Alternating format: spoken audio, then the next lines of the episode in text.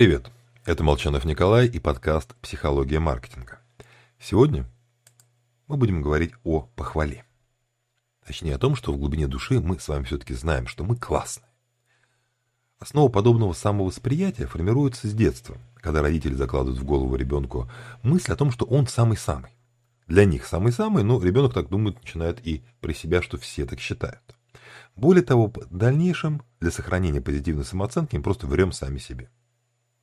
А вот на критику мы реагируем плохо. Ужасненько она нам не нравится. Так в ходе одного эксперимента испытуемым пришлось выслушать около полутора сотен оскорблений.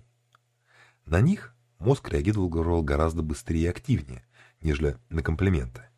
Реакция же на похвалу была значительно спокойнее. Что в целом и понятно. Комплимент не нарушает, а лишь подтверждает сложившуюся картину мира. Но хоть люди воспринимают похвалу как должное, Здесь скрыт один интересный момент. В нашей жизни существует фактор, затрудняющий обучение и снижающий мотивацию, подталкивающий к злоупотреблению всяческими пороками. Это привычка.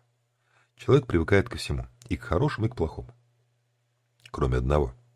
Человек не привыкает к комплиментам. Согласно исследованию Малдера и Струксма, похвалой наш мозг не насыщается. Люди необыкновенно голодны до похвалы.